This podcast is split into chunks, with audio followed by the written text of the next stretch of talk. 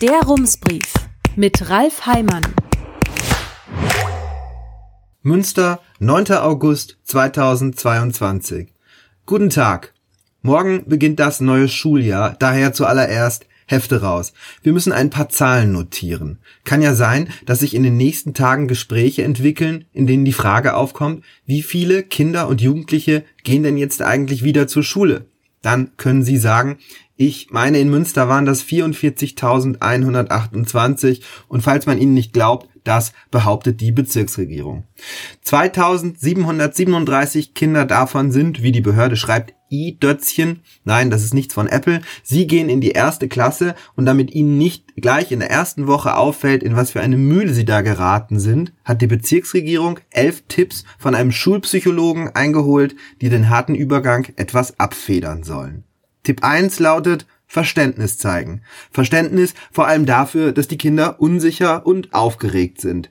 Und ganz explizit steht dort auch, man ahnte es schon, dass der Satz jetzt beginnt der Ernst des Lebens nicht hilfreich sei. Ein anderer, ebenfalls wenig hilfreicher Satz lautet, nicht für die Schule, fürs Leben lernt man. Der ist nämlich nicht nur falsch, sondern auch falsch überliefert. Schon in der Originalversion, einem Brief von Seneca, stand non vitae sed scholae discimus, nicht für das Leben, für die Schule lernen wir, und das lernt man in der Schule dann schon.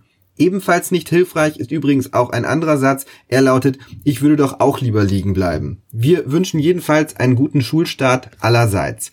Und nun zu einem anderen Thema, dem Fachkräftemangel. Wenn Carsten Taut zurzeit mit Unternehmen spricht, dann hört er von manchen, dass sie ihre Kundschaft etwas hinhalten, weil ihnen die Leute fehlen.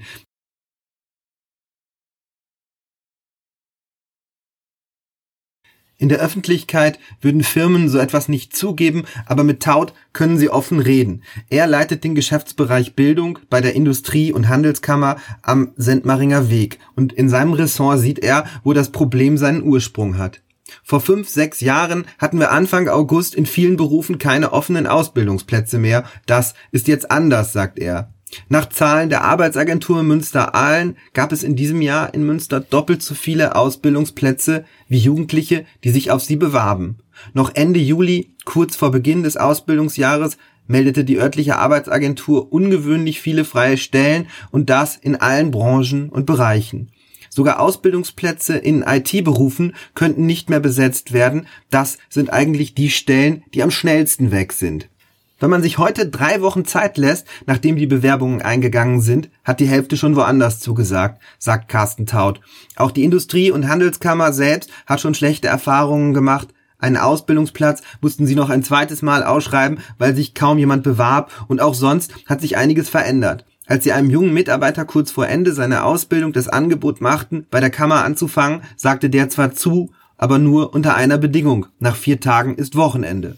Nicole Kuhlmann von der Bäckerei Geiping erlebt ebenfalls einen Perspektivwechsel. Früher schaute man sich die jungen Leute, die Bewerbungen schickten, gründlich an und stellte kritische Fragen. Heute bewerben wir uns bei den Mitarbeitern, sagt Nicole Kuhlmann.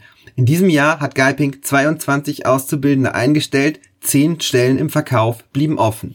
Für Jugendliche ist das eine angenehme Situation. Sie können sich die Jobs aussuchen. Die Firmen legen sich mächtig ins Zeug. Sogar wenn die Ausbildungsverträge schon unterschrieben sind, laden sie Auszubildende zu Familientagen ein, um sie kurz vor dem Start nicht doch noch zu verlieren. Die Firmen stellen E-Bikes zur Verfügung oder Fitnessstudio-Abos. Die Bäckerei Geiping bietet Azubi-Tickets, 50% Personalrabatte oder die Möglichkeit, Praktika im Ausland zu absolvieren. Die Auszubildenden sollen sich wohlfühlen, denn wenn es nicht gelingt, sie zu halten, wird ein Problem immer größer, das auch jetzt schon beängstigende Ausmaße hat. Das Münchner IFO-Institut hat Anfang August einen Bericht veröffentlicht, aus dem hervorgeht, dass etwa die Hälfte der Firmen in Deutschland Probleme haben, qualifiziertes Personal zu finden. Noch vor drei Jahren gab das nur jedes dritte Unternehmen an, im Jahr 2009 war es nur jedes zehnte. Es trifft alle Bereiche. Besonders knapp ist das Personal laut Arbeitsagentur in der Pflege, in der Produktion und in Fertigungsberufen, im Maschinenbau, in der Holzverarbeitung, im Handel oder in der Gastronomie. In Münster zeigen sich die Folgen an vielen Stellen. Bauanträge bleiben monatelang liegen, weil Personal fehlt, Verzögerungen auf Baustellen nebenzu.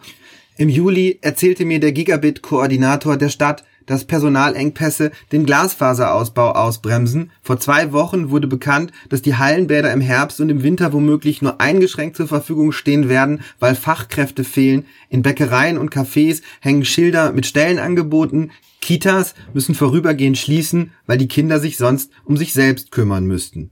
Die neue NRW-Familienministerin Josephine Paul von den Grünen hat am Freitag in einem Interview eine Koordinierungsstelle in ihrem Ministerium sowie eine Fachkräfteoffensive angekündigt. Und sie sagte, man müsse auch Quereinstiege einfacher machen. An Schulen passiert das bereits. Wenn morgen das neue Schuljahr beginnt, stehen im Regierungsbezirk 61 neue Lehrkräfte vor einer Klasse, die noch vor kurzem in einem anderen Beruf gearbeitet haben. Man habe auch Lehrkräfte aus dem Ruhestand zurückgeholt, schreibt die Bezirksregierung.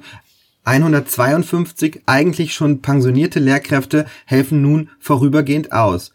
Trotzdem bleiben 477 Stellen im Regierungsbezirk weiter unbesetzt. In Münster sind es nur 21. Hier ist es etwas leichter, Stellen zu besetzen als in anderen Regionen, aber spätestens in vier Jahren wird sich auch hier etwas ändern. Dann kehrt das Land zum Abi nach neun Jahren zurück und damit dann nicht mit einem Mal tausende Stellen besetzt werden müssen, hat man schon heute begonnen, die Lehrkräfte einzustellen, die man dann brauchen wird. Zunächst arbeiten sie teilweise an anderen Schulformen, zum Beispiel an Grundschulen in Gelsenkirchen. Dort ist das Personal besonders knapp.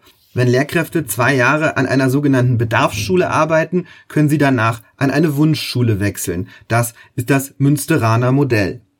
Das Problem ist komplex. Dreht man an einer Schraube, bewegen sich auch andere. In der freien Wirtschaft müssen Firmen mehr Geld bieten, wenn die Arbeitskräfte knapp werden. Das ist gut für die Beschäftigten. Aber die Unternehmen geben die höheren Lohnkosten über die Preise weiter. Und das in einer Zeit, in der die Inflation ohnehin schon ein Problem ist.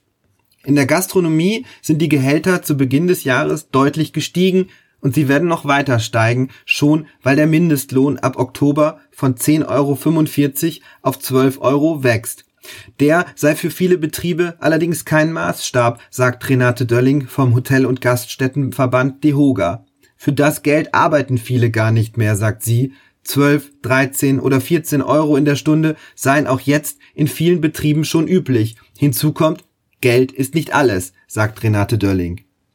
Viele junge Menschen erwarten mehr von einem Job als eine gute Bezahlung. Das ist ein Grund dafür, dass sich das Problem in der Gastronomie nicht so leicht lösen lässt. Die Arbeit ist körperlich anstrengend und sie findet auch abends, an Wochenenden oder an Feiertagen statt, also dann, wenn andere frei haben. Und wenn Arbeitskräfte überall knapp sind, ergeben sich Möglichkeiten, dorthin abzuwandern, wo sich das Geld leichter verdienen lässt. In der Pandemie ist noch ein weiterer Nachteil sichtbar geworden, die fehlende Sicherheit. Als die Gastronomie schließen musste, brach vielen Beschäftigten die Existenzgrundlage weg, die Kurzarbeit fing einiges auf, jedenfalls bei den Festangestellten. Wer nur einen Minijob hatte, stand plötzlich ohne Einkommen da. Viele dieser Menschen orientierten sich neu und kehrten später nicht wieder zurück. Die Unsicherheit ist auch weiterhin ein Problem. Kann man sich wirklich darauf verlassen, dass Cafés und Restaurants offen bleiben, wenn im Winter die nächste Corona-Welle kommt? Ist es klug, auf einen Job im Service zu setzen? Die Folgen in der Gastronomie sind offensichtlich. Kleinere Speisekarten, kürzere Öffnungszeiten, ein zweiter oder dritter Ruhetag, weniger Veranstaltungen, kein Mittagstisch mehr. Es kommt immer öfter vor, dass Gäste ihr Essen an der Theke bestellen und die Teller später selbst wegbringen müssen. Auch so spart die Gastronomie Geld. Ein weiterer Grund für die Personalknappheit in vielen Ausbildungsberufen hat eine tiefere Ursache. Der deutsche Handwerkspräsident Hans-Peter Wollseifer hat Ende Juli eine Bildungswende gefordert. Das Ideal in Deutschland ist weiterhin ein Studium. Eine Ausbildung kommt für viele gar nicht in Frage. Ganz praktisch bedeutet das, Eltern werden nicht gefragt, auf welche Schule geht euer Sohn oder was macht eure Tochter nach der Schule, sondern auf welches Gymnasium geht er denn oder was studiert sie? Der Spiegel-Kolumnist Nikolaus Blome schrieb Anfang August eine Kolumne über die Überakademisierung in Deutschland. Die Taz hatte gefordert, es brauche auch soziale Mobilität nach unten. Auch Kinder aus Akademikerfamilien sollten eine Ausbildung machen, vielleicht sogar in der Produktion arbeiten. Blome schreibt, solche Sätze kannte ich bislang nur von mir. Unter dem Text gibt er etwas verkniffen zu, dass seine drei Kinder allesamt studiert haben. Ein bisschen zeigt auch dies das Problem, anfangen sollen bitte die anderen. Das Handwerk und die Industrie wollen schon seit Jahren erreichen, dass eine Ausbildung und ein Studium gleichwertig behandelt werden. Wir müssen weg von der Vorstellung, dass nur ein Studium beruflichen und persönlichen Erfolg bringen kann, sagt Handwerkspräsident Wollseifer. Dass auch an dieser Stelle viele Rädchen ineinander greifen, deren Verbindung man auf den ersten Blick nicht sieht, zeigt eine Umfrage der Handwerkskammer Münster. Sie hat im Juli über 900 Ausbildungsbetriebe nach offenen Stellen gefragt. Das Ergebnis? Die meisten freien Ausbildungsstellen gab es bei den AnlagenmechanikerInnen für Sanitär-, Heizungs- und Klimatechnik. Fehlt hier das Personal, hakt es irgendwann bei der Klimawende. Ein kleiner Hoffnungsschimmer, die Zahl der Auszubildenden im Sanitär- und Heizungsbau in Deutschland lag laut Statista vor zwei Jahren um 15 Prozent höher als vor zehn Jahren. Dieses Niveau zu halten wird nicht ganz leicht sein, denn eine der Hauptursachen für den Fachkräftemangel ist der demografische Wandel. Im Sanitär- und Heizungsbau ist die Zahl der Beschäftigten innerhalb von zehn Jahren trotz steigender Ausbildungszahlen um knapp zehn Prozent gesunken und jeder fünfte Beschäftigte ist über 55 Jahre alt. In Münster wird laut der Arbeitsagentur jeder fünfte Beschäftigte in den kommenden zehn Jahren in den Ruhestand gehen. Das sind mehr als 37.000 Menschen. Über 20.000 von ihnen sind Fachkräfte. Gleichzeitig kommen weniger junge Menschen nach. Und da ist noch ein weiteres Problem. Acht von zehn der knapp 3700 Stellenangebote der Arbeitsagentur richten sich an Fachkräfte. Aber über die Hälfte der arbeitslosen Menschen sind gering qualifiziert. Die Lücke dazwischen lässt sich kaum schließen. Und wenn, dann nur mittelfristig. Durch Ausbildung. Vielleicht noch eine gute Nachricht zum Schluss. An den Unternehmen in Münster scheitert das nicht. Ihre Ausbildungsbereitschaft sei überdurchschnittlich hoch, schreibt die Arbeitsagentur. Im Landesschnitt bilde jedes fünfte Unternehmen aus, in Münster sei sogar jedes vierte. Herzliche Grüße, Ralf Heimann. Rums, neuer Journalismus für Münster. Jetzt abonnieren. rums.ms